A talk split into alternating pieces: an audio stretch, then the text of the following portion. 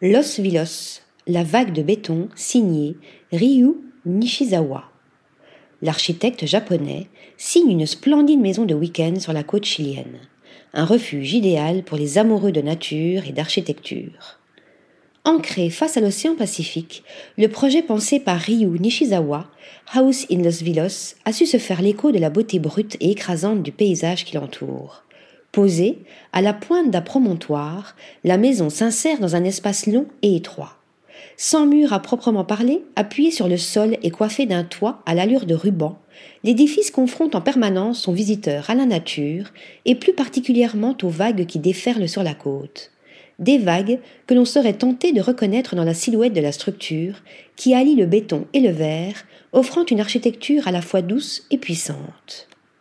Pensée comme une maison pour le week-end, la House in Los Vilos est une invitation à la détente et à la contemplation. Le toit divise la villa en trois zones.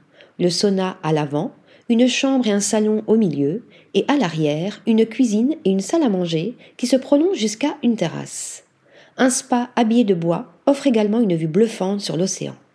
De l'autre côté de l'édifice se détache une aile organisée autour d'une chambre qui elle aussi s'ouvre sur les flots. Au-delà de son esthétique, c'est également la structure de la bâtisse qui est à souligner.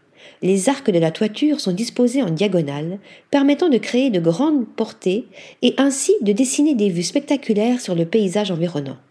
Cette diversité d'ouvertures n'aurait pas pu être possible avec des structures en arc classique telles que le toit voûté. Auréolé d'un prix Pritzker en 2010, l'architecte japonais Ryu Nishizawa, qui dirige également le cabinet Sana avec l'architecte Kayuzo Sejima, s'insère dans le projet Osho Quebradas qui implique sept autres architectes japonais invités à concevoir chacun une maison, tandis que huit autres maisons sont conçues par des architectes chiliens. Citons parmi eux Kengo Kuma, Su Fujimoto et Felipe Asadi. Article rédigé par Lisa Agostini.